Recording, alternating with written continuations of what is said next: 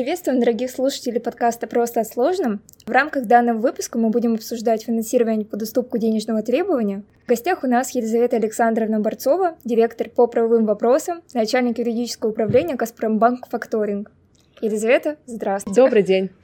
Давайте начнем с краткого обсуждения юридического существа финансирования по доступку денежного требования. Возможно, обозначим основные виды факторинга и функции этих видов. Ну, наверное, как любой ваш гость, я скажу, что о теме, которой занимается человек, говорить можно бесконечно. Поэтому о факторинге я могу, наверное, говорить очень долго и очень много. Говоря о сущности факторинга, Хочу сказать, что вопрос это достаточно сложный и спорный.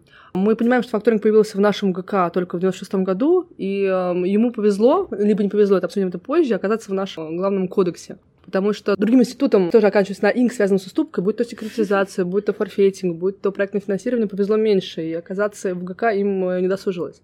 Говоря о сущности факторинга, суть его в том, что одна компания оказывает другой компании услуги, параллельно занимается уступкой денежного требования. Существуют разные совершенно виды факторинга. Да? Начнем, наверное, с самого простого. То есть человек, приходишь в факторинг, особенно юрист, первое он слышит, ходя в компанию, это, наверное, слово регрессный, безрегрессный факторинг. Но юриста может это смутить, потому что никакого отношения к регрессу в том понимании, в котором мы знаем регресс, да, будь то 325 ГК, где говорится про регрессное требование солидарного должника к другим должникам, когда он исполнил обязательства, будь то регресс по 1081, где мы говорим про регрессное требование лица, возместившего вред к причинительному вреда, отношения регрессный факторинг не имеет. Да? Это скорее такая экономическая сущность, которая широко используется. То есть термины регресс и безрегресс, если вы занимаетесь факторингом, вы будете слушать очень часто. Но одновременно вы можете не понять, что это такое. Так вот, регресс в факторинге — это право требования фактора, да, фактор, финансового агента, который оказывает факторинговые услуги, обратиться к поставщику, к клиенту, который уступил право требования фактору, с требованием вернуть сумму финансирования. Разные факторинговые компании структурируют это совершенно по-разному, да, поэтому понимание, что такое регрессный факторинг, у разных компаний факторинговые может быть разное.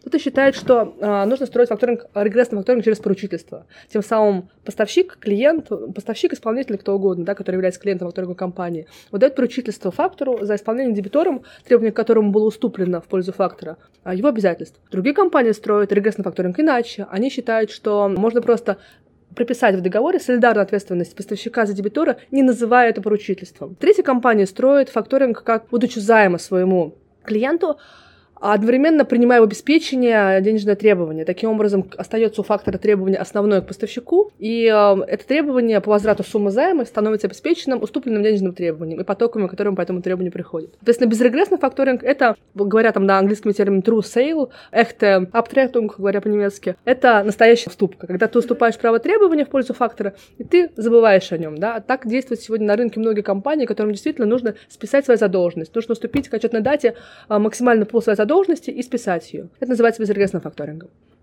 А какой вообще наиболее популярный факторинг?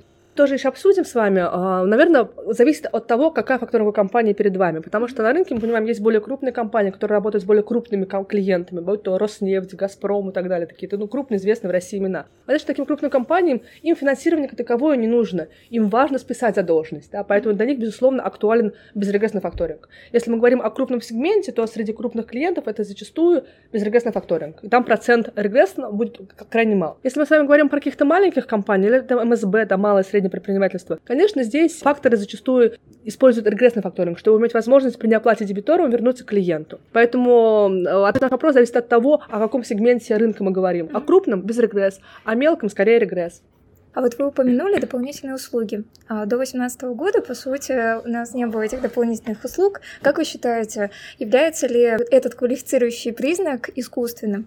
Искренне считаю, что да. И, как сказала в самом начале, искренне считаю, что по факторингу повезло очутиться в ГК, потому что, как таковое, эти услуги, привнесенные в право с 2018 года в ГК, они сложно определяемые. Как мы вспомним эти наши четыре основные услуги, которые перешли в ГК из Атавской конвенции 88 года. Немножко изменили, да, мы когда принимали ГК, но тем не менее они весьма похожи. Нужно либо выплатить финансирование, вести учет, исполнять права по денежным требованиям, либо исполнять права по обеспечивающим требованиям. Но скажу вам честно, мне кажется, зачастую на рынке факторинга, факторинговые компании не осуществляют эти услуги. То есть главная цель для без регрессии требования продать, да, и, грубо говоря, условно Роснефти, продавший требования в пользу факторинговой компании, им совершенно не нужны никакие другие услуги. Им важно получить финансирование, продать денежные требования, списать его с баланса. Поэтому, в моем понимании, вы правильно совершенно сказали, что это немножко искусственная история, которая не может, не должна квалифицировать факторинг сегодня.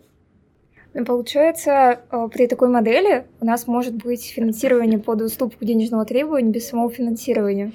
Да, и это вот это такая интересная загадка сегодняшнего ГК, потому что если раньше это было именно финансирование под уступку, и финансирование было квалифицирующим признаком, то сегодня ты, правда, можешь уступать право требования, уступать в целях взыскания и в целях, в целях обеспечения, не получая при этом финансирование. Договор по-прежнему называется договор финансирования под уступку денежного требования, да. Нюанс, который, к сожалению, не был учтен разработчиками при внесении правок во вторую часть ГК, но мы с этим живем. Все-таки давайте мы вернемся к юридической конструкции финансирования по доступу денежного требования. А как вы считаете, это смешанная какая-то договорная конструкция или она имеет право на существование в виде отдельного договорного типа? А, я считаю, что это смешанный договор. Что мы, ну, ну, отвечая на наш вопрос, нужно сначала сделать ряд пометок. Да? У нас сегодня ГК ввел, так, если делить по целям уступки, три основные цели уступки. Уступка в целях приобретения требований, именно про факторинг, факторинг говоря, уступка в целях обеспечения, уступка в целях оказания услуг. Там, зачастую это инкасс услуги. И каждая из этих целей — это отдельный договор с отдельной, э, отдельными услугами, отдельной целью, отдельной, э, отдельным целеполаганием. Поэтому в моем понимании — да, любой из этих договоров будет смешанным. Он смешивает с собой именно обязательный договор по уступке, что-то еще. Кому-то, кто уступает обеспечению, нужен заем, и он обеспечивает это уступкой права требования. Вот он смешанный договор, да, элементы договора займа и элементы обеспечительной уступки, титульного обеспечения. Другому нужно а, услуги по инкассу, да, он хочет, чтобы кто-то за него судился, изыскивал право требования. Уступка и услуги по инкассу, да, тоже да, два смешанных договора. Кому-то нужно, правда, продать право требования, просто продать его, он не нужно ему это право требования, продает его, чтобы получить финансирование. Это здесь продажа, купли-продажи денежного требования, ну и какие-то еще услуги, но, скажу вам честно, зачастую, когда вот мы говорим про э, true sale, безрегрессный факторинг, простую продажу требования, как говорила в самом начале, другие услуги не нужны клиенту. Да, вот возвращаясь к ГК, там, да, другая услуга может быть, например, учет денежных требований странная категория, потому что когда я покупаю право требования, я автоматом учитываю его у себя. Если же мы говорим про то, что это нужно какие-то учитывать другие права требования, то такая конструкция не нужна клиенту. Много вопросов до сих пор остается в главе 43 ГК РФ. Я не считаю до конца нужной эту главу. Мне кажется, учитывая, что мы неплохо регулировали факторинг 24, не факторинг, пардон, уступку в 24 главе ГК, а, цель а, факторинга 43 главы потеряла свою, свою значимость. И а, многие моменты в этих главах пересекаются. Многие даже немножко друг другу противоречат. Поэтому, в моем понимании, несмотря на то, что я занимаюсь факторингом много лет, можно отказаться от 43 главы ГК, и это было бы во многом оправдано, учитывая, опять-таки, а, достаточно хорошее регулирование уступки сегодня в первой части ГК. А как вы относитесь а, к тем моделям факторинга, которые предлагают факторинговые агенты, например, к агентскому факторингу?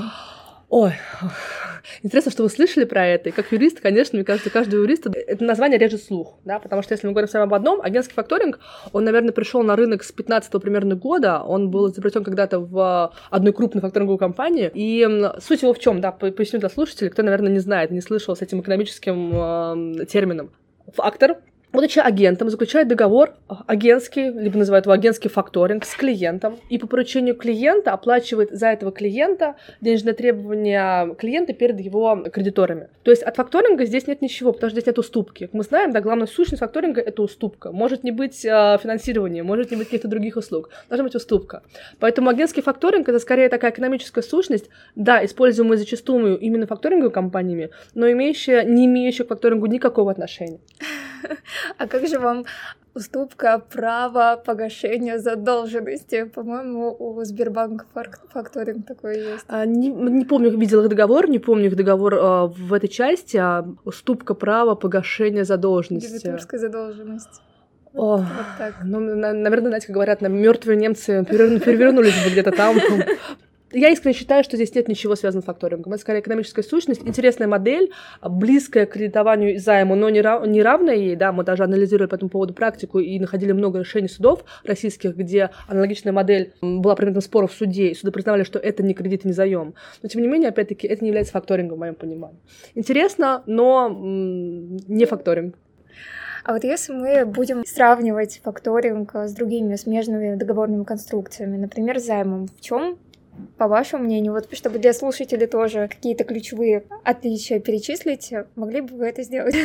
Мне кажется, знаете, когда открываете сайт любой факторинговой компании, первое, что вы видите, отличие факторинга от займа кредита, да, потому что факторинг зачастую продает свои услуги как более выгодный продукт по сравнению с займом кредитом. И вот среди этих отличий зачастую указывается, ну, сейчас мы вернемся там к более правовым, да, отличиям, но вот э, то, что говорят факторинговые компании зачастую, отсутствие обеспечения. То есть э, факторинговые компании как рассуждают? Зачастую, когда ты берешь кредит в банке, ты должен предоставить какое-то обеспечение, если делаешь в своем риске. Это, да, кредит всегда это риск заемщика. Когда фактор покупает право требования у клиента какому-то дебитору, допустим, это крупный дебитор и маленький клиент, да, э, такому клиенту было бы трудно дать кредит, потому что он маленький, у него нет кредитного риска. Но при покупке права требования крупному дебитору, да, в нашем сегодняшнем диалоге мы используем Роснефть, там, да, для примера абстрактного, поэтому будем э, и дальше это делать. Право требования условного ИП Иванов, поставляющего ручки на Роснефть, фактор купит это право требования у ИП Иванова и даст ему финансирование. Но фактор бы не дал ему кредит, потому что сама кредитная, кредитное качество ИП Иванова, оно банку будет неудовлетворительным. А поскольку право требования к Роснефти, банк выдаст финансирование Иванова, получив право требования к крупному и высококачественному заемщику. Ну, заемщик, я говорю условно, да, слово, контрагенту скорее.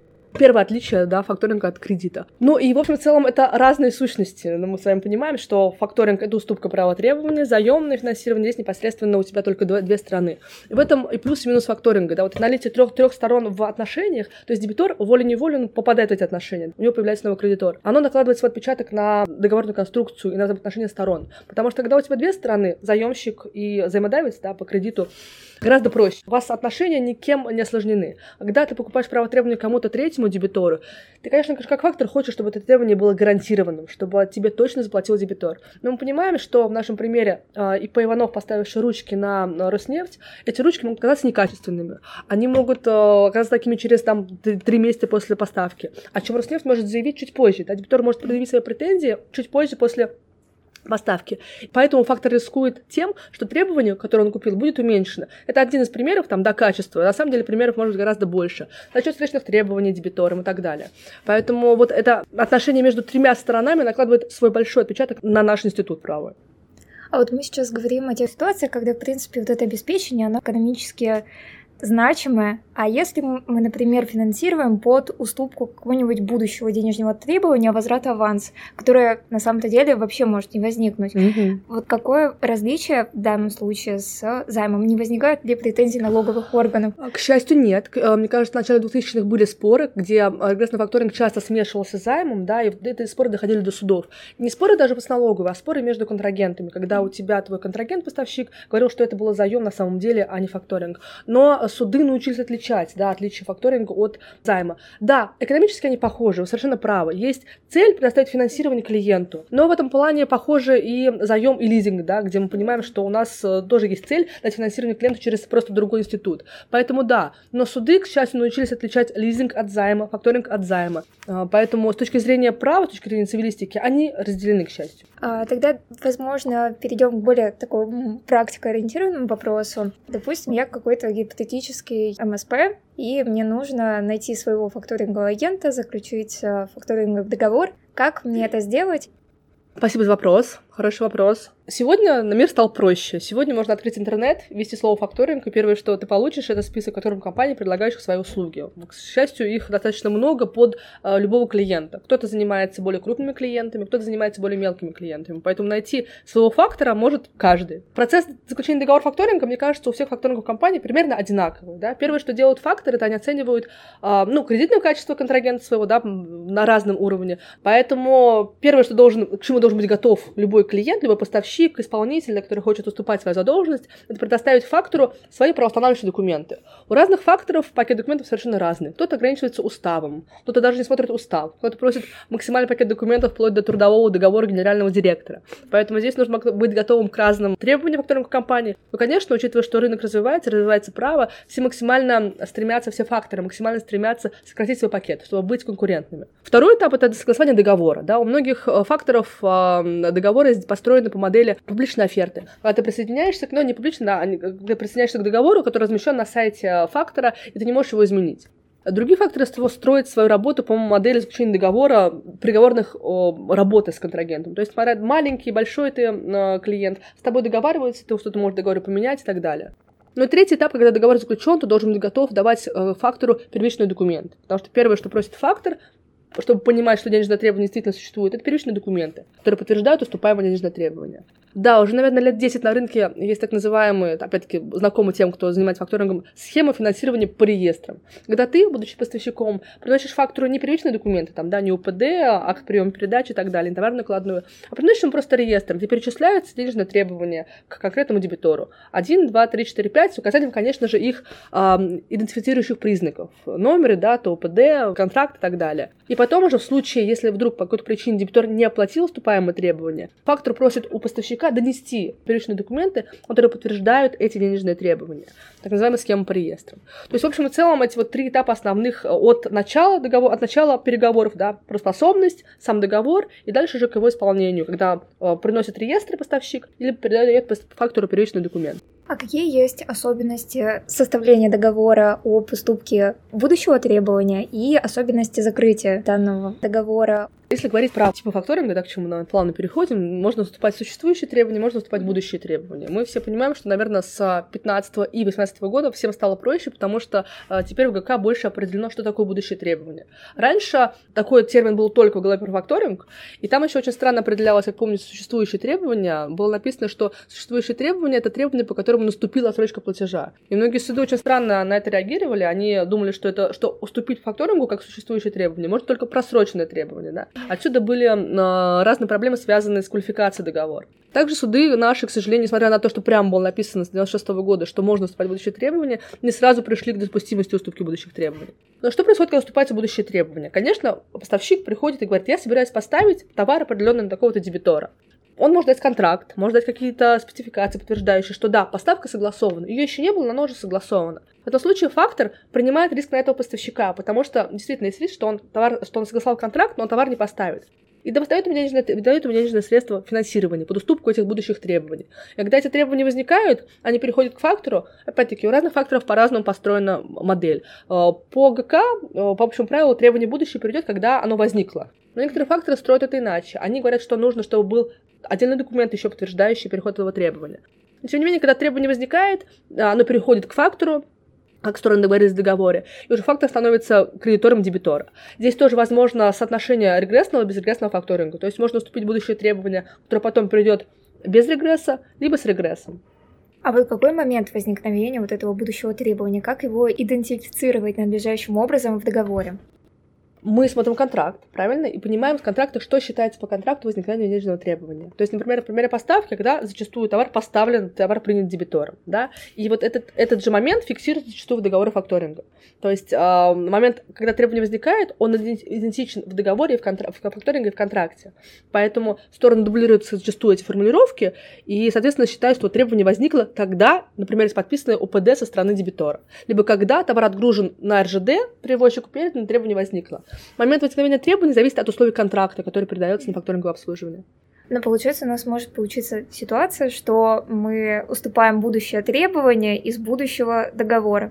Да, такое тоже может да. быть. И, к счастью, ГК сегодня допускает. И, повторюсь, к сожалению, раньше наше право не допускало. Ну, вспомним, да, когда еще э, наши суды не допускали там будущую аренду, покупку будущей вещи и так далее. Сегодня мы, к счастью, пришли к тому, что мы можем покупать будущие вещи, вернее, договариваться о покупке будущих вещей, можем договариваться о покупке будущих требований, когда даже еще нет контракта.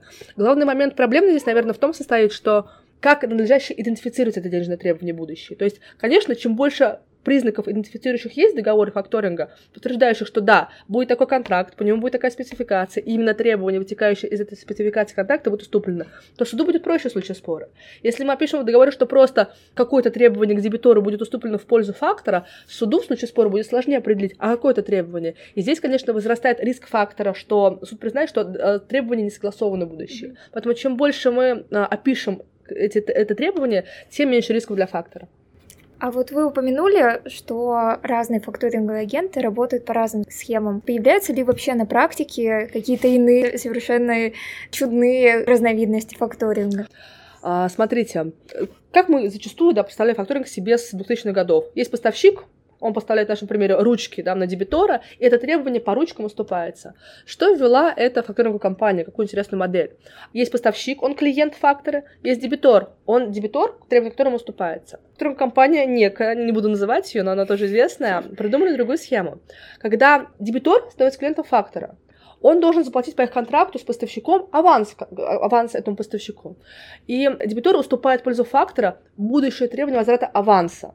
То есть фактор платит за дебитора аванс поставщику, поставщик получает его, и поставщик должен поставить товар свой дальше этому дебитору. Но есть вероятность, что поставки не будет. И поэтому в случае, если ее не случилось, поставки, то это требование по возврату аванса считается уступленным в пользу фактора.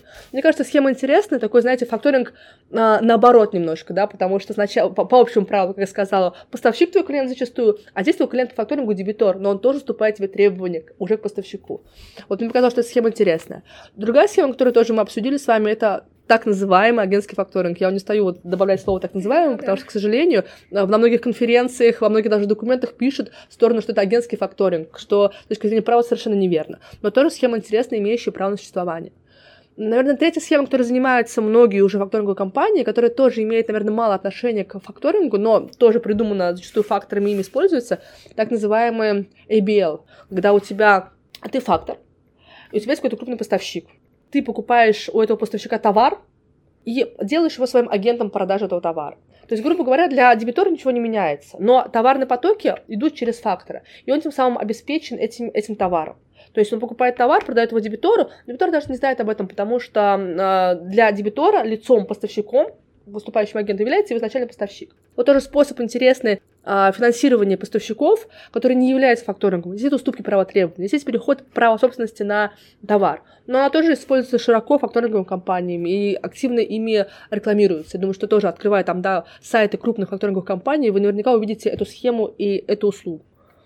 Ну, интересно.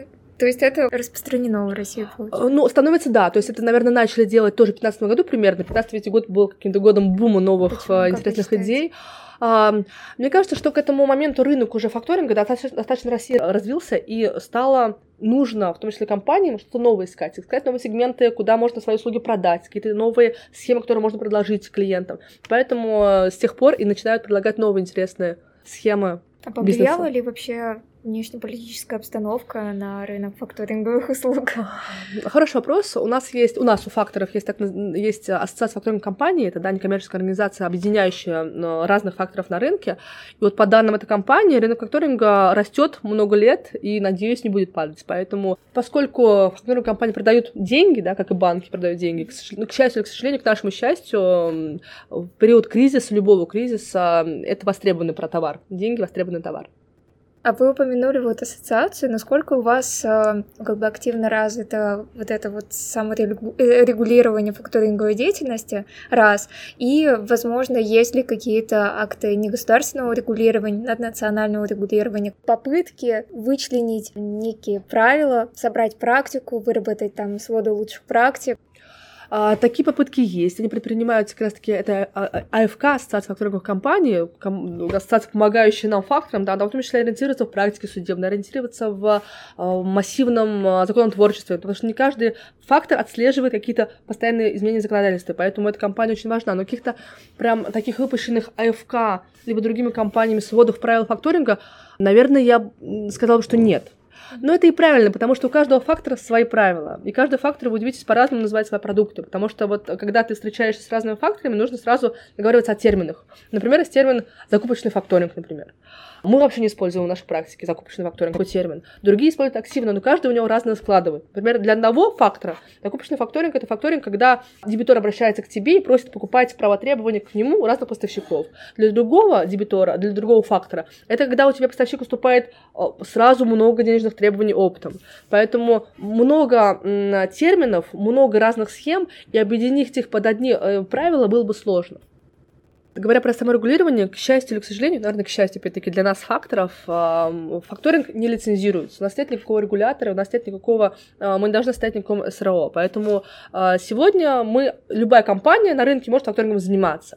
А сегодня, наверное, проблема, что такое, ну, то есть э, вопрос, занимается факторингом компания либо нет, он не так остро стоит, потому что, как мы знаем, с 2018 года у нас эм, запрет в договоре уступать права требования, он, он не влияет на действительность уступки по любому договору. Но до 2018 года интересно, что этот запрет, как помните, да, в 43 главе было прямо сказано, что если в контракте запрещена уступка права требования, то уступка все равно действительно. А в 24 главе, где описывается сама уступка, да, общая, такого правила не было. Поэтому считалось на рынке, что уступить право требования денежное, если в контракте есть запрет, можно только по факторингу. И тогда возникал вопрос большой, а что такое факторинг? Да, но до сих пор он стоит, мы тоже, наверное, там судим. Но э, трудно было отличить обычную уступку от уступки по факторингу. А, поэтому, возможно, тогда регулирование можно было бы и нужно. И, как если помните, в ГК изначально было прописано, что а, деятельность факторинга лицензируется. Но ввиду того, что в законе о лицензировании не было ничего сказано про лицензирование факторинга, а, признавалось, в том числе и судами, что нет, лицензии не нужна, пока она отдельно не будет введена. А потом в итоге лицензию вообще убрали. Поэтому сегодня заниматься факторингом может какая угодно организация, независимо от того, как она создана. Я думаю, можно перейти к особенностям факторингового договора, осложненным иностранным элементам. Какие вообще основные нормативные акты, возможно, законодательство других стран, вообще что необходимо учитывать, когда мы заключаем внешнеторговый договор факторинга? Хороший вопрос. И э, интересно, что у нас факторинг можно строить по-разному, да, внешне. То есть факторинг делится там внутренний и внешний. Сейчас мы с вами обсуждаем внешний факторинг. Можно строить его по двухфакторной модели, можно строить по однофакторной модели. Расскажу, что такое первое и второе. Значит, наверное, со второго, да, однофакторная модель. Она достаточно проста, ты фактор, ты либо покупаешь у импортера в России право требования к российскому дебитору, либо, наоборот, ты покупаешь у российского дебитора право требования к зарубежному дебитору. Да, здесь просто фактор один, поэтому называется однофакторная. Вторая модель — двухфакторная. Почему она родилась? Потому что зачастую факторы в каждой стране, они не могут понимать и твердо оценить, хорошо оценить качество кредитной контрагента в другой стране. В нашем примере, когда, например, к нам продают право требования отечественный поставщик, поставляющий, экспортирующий товары за рубеж, э, он не может, фактор не может оценить э, кредитное качество этого дебитора. Поэтому использоваться, стал использоваться с развитием рынка факторинга двухфакторная модель. Э, для этого были созданы в том числе так называемые, не так называемые, а две факторинговые организации международные, которые сейчас уже стала одна, но долго было две. Это FCI, Factoring Chain International, и FG, International Factors Um, вот G не помню, как, к расшифровывается. Ну, сейчас осталось только все, поэтому все гораздо проще. В чем суть? Есть фактор в России, наш пример в России, есть фактор в другой стране. И, и допустим, возьмем пример экспортного факторинга. В нашем примере экспортер из России уступает право требования нам. Мы приступаем право требования фактору в другой стране. Другой фактор взыскивает право требования с дебитора в другой стране и несет ответственность перед фактором, уступившим ему, российским нашим, э, который уступил право требования к дебитору, ответственность за неоплату дебитором этого права требования. То есть схема, которая позволяет э, минимизировать риски фактора в этой стране, связанные с некредитоспособностью контрагента в другой стране. По поводу документов регулирующих, ну, всегда достаточно просто, мне кажется, это документ, который регулирует и другие внешнеэкономические отношения. Это наш закон о валютном регулировании и наша инструкция 181 по поводу валютных операций. Конечно, с 22 года стало немножко посложнее, потому что накладывается, отпечаток накладывает указы президента, да, связанные с ограничением э, ряда, ряда операций с недружественными странами.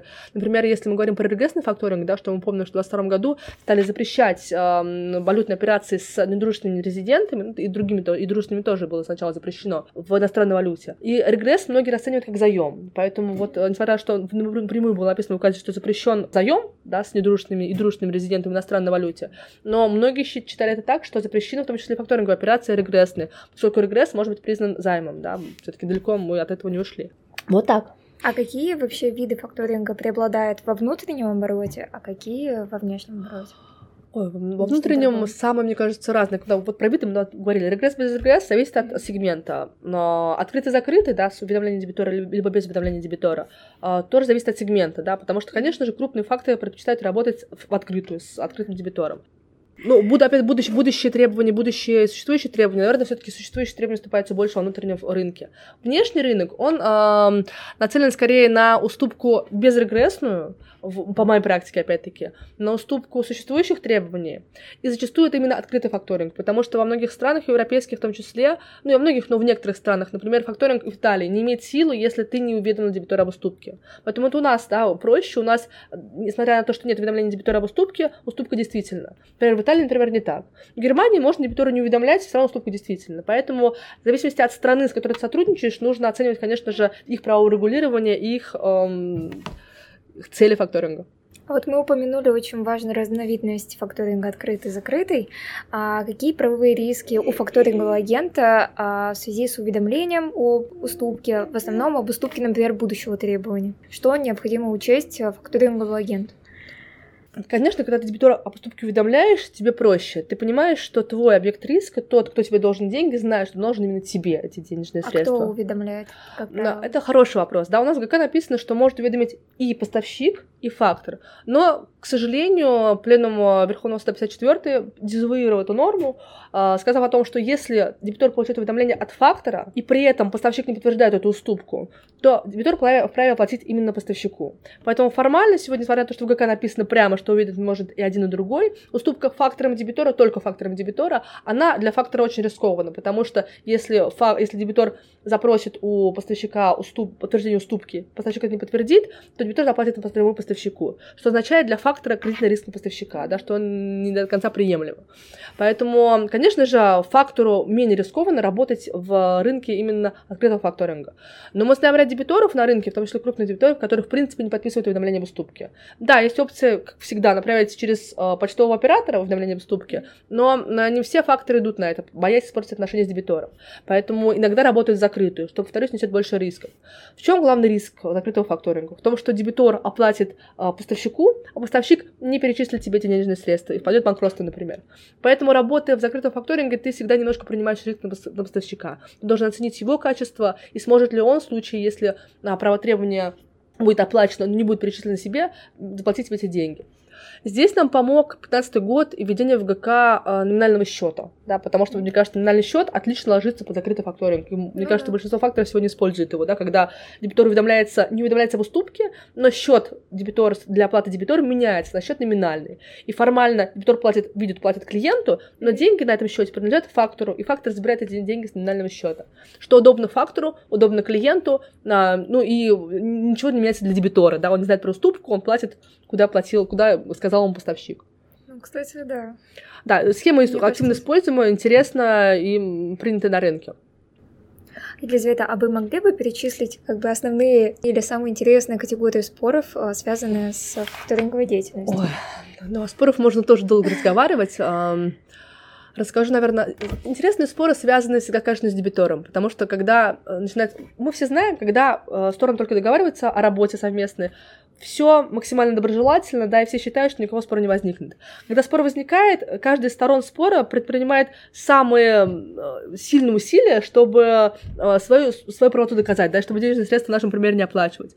Поэтому, например, часто спор, спор связан с уменьшением дебитором суммы уступленного требования. Пример по одному из споров, прошлого, известных споров прошлого года, мы оцениваем, да, тоже рынок благодаря ФК судебных споров разных, дебитор подтвердил фактуры, денежные требования посредством а, программы дебитора, один из крупных дебиторов в торговой сети, а потом сказал, что не будет оплачивать денежные требования, потому что нет подтверждения поставки. А факторы в, этом, в этой схеме использовал я описанную нами с вами схему по реестрам, когда он не брал у поставщика первичные документы, он полагался на подтверждение дебитором в программе дебитора денежных требований, и поэтому платил финансирование клиенту без первичных документов. Дебитор, несмотря на то, что он подтвердил денежное требование в программе, суде сослался на то, что поставки не было, потому что нет первичных документов.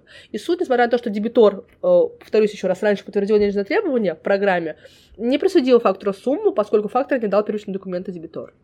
Ну, то есть споры, связанные с уменьшением требований, самые интересные, самые интересные, связаны с зачетом, например, да, требований. Многие, я знаю, авторы считают, что наша известная статья 386 ГК РФ, где сказано, что в случае, если дебитор получает уведомление об уступке про денежное требование, он должен свои возражения, которые он имеет против э, фактора, сразу ему выдвинуть. Иначе потом он будет неправильно на эти возражения ссылаться. Многие считают, что эта норма даже не конституционная, потому что она права дебитора ущемляет, хотя основной да, у нас принцип права, цессионного права — это не ухудшение положения должника. Но вот по поводу статьи, применения статьи тоже есть много-много разных интересных споров, и по-разному суды трактуют этот, этот период, в течение которого должен дебитор сообщить возражение в пользу в отношении уступленного требования. Например, некоторые суды говорят, что это один месяц, другие говорят, что это три года. То есть вот, вот этот разброс сроков, он очень большой. Много споров свя... было в прошлом году. Интересный спор связан с двойной уступкой. Тоже расскажу про него, потому что он такой, мне кажется, на рынке факторинга весьма значимый, он впервые возник за, за 20 лет. А, был договор между клиентом и фактором. Дебитор был уведомлен об уступке денежных требований, и уведомление было по форме дебитора, где было сказано, что все права требования дебитора, э, факт, э, клиента к этому дебитору уступаются в пользу этого фактора. Дебитор оплачивал в пользу этого фактора денежные требования. Клиент в один момент перестал уступать права требования дебитору, ну, пардон, фактору, видимо, ему не захотелось больше получать у него финансирование, какие-то другие проблемы возникли. Пошел к другому фактору. Дебитор сказал, э, хорошо, я готов на другого фактора, но для этого предыдущий фактор должен сообщить мне, что уступки больше нет. Потому что, повторюсь, в их уведомлении было написано изначально, что все денежные требования по этому контракту уступаются в пользу фактора А, назовем его так, и об, об ином должен быть уведомлен дебитор фактором А и поставщиком. Что сделал фактор Б и поставщик? Да, уведомления, повторюсь, этого обратного не было. Фактор Б и поставщик направили по почте уведомление дебитору, говоря, что мы новый фактор, плати нам, да, мы новый цессионаре. Дебитор, видимо, получив это уведомление, он э, понял, что оно подписано только фактором Б и поставщиком достал предыдущее уведомление, увидел, что в нем написано, что должен фактор А, ну, но теперь же сценарий уведомить об уступке прав требования, и убрал новое уведомление, видимо, в шкаф, продолжая платить э, старому фактору. В общем и целом, я бы сделала точно так же, потому что я понимаю, что меня ну, мой цессионарий не уведомил о нов... об уступке в пользу нового, нового цессионария. В результате поставщик впал в банкротство, а новый фактор Б, который действительно финансировал право требования по закрытому факторингу уже, потому что, да, потому что предыдущее уведомление, ну, скорее, фактор Б считал, что да, было уведомление, но он не получал деньги напрямую от дебитора, дебитор платил и дальше деньги напрямую фактору А, а фактор А, понимая, что требования финансировались, эти деньги перечислял в пользу клиента. При банкротстве поставщика фактор Б пошел к дебитору взыскивать сумму. И суд, э, на удивление, в том числе мое, присудил в пользу фактора Б эти суммы. Потому что что сказал? Да, уважаемый, уважаемый фактор А, уважаемый дебитор, ты получил два уведомления, но ты не сделал ничего, чтобы спросить у поставщика, а кому правда уступается? Ты не спросил ничего э, фактора А, а действительно поменялся ли на цессионаре. Поэтому ты не проявил должную осмотрительность, поэтому ты должен вернуть все деньги, которые оплатил фактору А, по фактору Б. Ну и дальше по цепочке логично, что дебитор, вернув эти деньги, там достаточно сумма была не маленькая, он пошел к кому? Он пошел к фактору А и сказал ему, фактор А, уважаемый, мы тебе деньги перечисляли, да, у нас было уведомление, но оказывается, ты был не кредитором, поэтому вернем все, что, ты, что мы тебе перечисляли. А, к сожалению, сегодня заканчивается уже, да, вот эта последняя инстанция этого спора, и да, фактор а будет вынужден, судя по тенденции этих споров, вернуть эти деньги в пользу дебитора. Но дальше фактор А встанет в реестр кредиторов к поставщику, который давно уже банкротство, и которого трудно что-то да. получить. Ну вот тоже интересный подход к уступке, неожиданный для нас во многом на рынке факторинга. Елизавета, давайте завершающий вопрос. Представьте, что вы научный руководитель, и к вам пришел студент и сказал, очень хочу написать что-то по факторингу, подскажите, пожалуйста, ему актуальную тему для исследования. Ох, какой хороший вопрос. Какой хороший вопрос, на который сложно сразу ответить. Ну, мне кажется, сама тема факторинга как такового, да, не проработана в научной э, литературе. То есть я встречала мало очень диссертаций, которые были посвящены именно факторингу. Не уступки, не цессии, а именно факторингу. Сам э, необходимость наличия этого института у нас в нашем праве, как такового, как отдельного института, вызывает много вопросов. Поэтому, возможно, я бы рекомендовала именно это, оценить а, а нужна ли глава про факторинг в нашем ГК. Ну и затем возникает много вопросов, связанных в том числе с уступкой. Вот, например, вопрос вам и слушателям подумать на будущее, ваше мнение. Мое мнение есть, но оно отличается от мнения коллег моих во многом. Например, можно ли уступить на право требования к дебитору самому дебитору? Как вы считаете? Допустим, поставщик поставил в нашем примере товар в ручки на Роснефть. Э, может ли поставщик уступить, допустим, даже для примера, уступил право требования фактору к Роснефти? Может ли фактор уступить требования к Роснефти самой Роснефти? Я ответ не знаю. Мои коллеги считают, что... Э, многие коллеги считают, что может, я считаю, что я нельзя. И вот Шершеневич считала тоже, что нельзя. Но вот на, на рынке есть э, такие кейсы, и я знаю, что коллекторы часто занимаются этим, что они уступают долг а, должника, который они купили, самому должнику просто с дисконтом.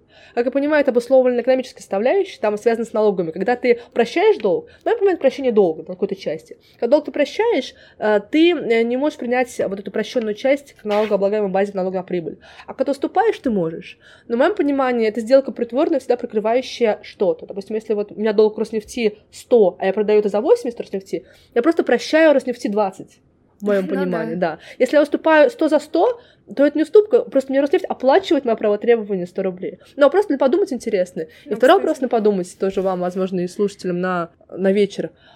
Мы все знаем, что АГК разрешил уступку денежного требования, даже если она запрещена контрактом. Уступка действительно, mm-hmm. просто дальше поставщик должен будет возместить убытки, mm-hmm. да, дебитору, связанные с этой уступкой. А как вы считаете, что происходит, если уступка запрещена не контрактом, а уступка запрещена договором факторинга между поставщиком и фактором. Или скажет, поставщик говорит, уважаемый фактор, дальше не уступай, я тебе запрещаю уступать дальше право требования. И в нашей 43 главе есть отдельная статья по этому поводу, да, где сказано прямо, что можно запретить уступку. И не сказано ничего по поводу того, а какие последствия этого запрета. Потому что если у нас сказано в 24 главе прямо, что запретить можно, но все равно действительно, уступка действительно, здесь не сказано ничего.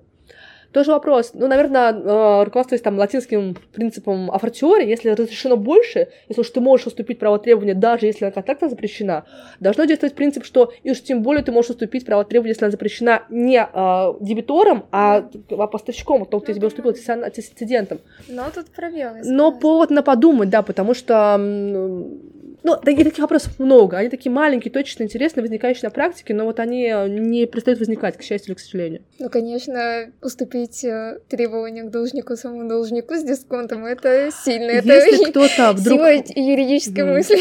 Кто-то узнает ответ, то я буду рада, если мне его расскажут. То, что, например, Артем Георгиевич Карапетов, да, в своей глосе пишет, что можно. Шашиневич писал, что нельзя. Вот я больше согласна с Шашиневичем, чем с Артемом Георгиевичем в этой ситуации. Но, опять-таки, ответа правильного нет. И было решение Верховного суда, я вот скажу про него быстренько, там, да, да, да спор дошел. Там как раз было дело, связанное с коллектором. Коллектор купил право требования у банка ВТБ к физическому лицу и уступил право требования к этому физическому лицу, самому физическому лицу. И физик пошел к приставам и попросил прекратить производство исполнительное. Приставы сказали, так, читаем закон, основания такого нет, оплаты нет, требования просто уступлены. То есть, ну, они подошли формально, сказали, что основания прекращать нет, потому что, потому что требование было оплачено. А такого основания, как уступка права требования должнику самому должнику, нет в законе об исполнительном производстве. И отказали ему в прекращении, прекращении производства физическое лицо не приняло, зашел до Верховного суда. Верховный суд не оценивал действительность и недействительность уступки, но признал, что да, должны были прекратить исполнительное производство.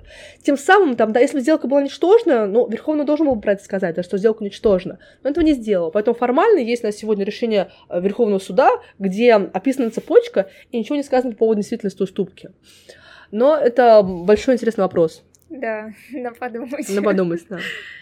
Ну все, я думаю, мы завершаем. Лизавета, спасибо вам Спасибо огромное. вам огромное за то, что пригласили. Спасибо. Все. Всем до свидания.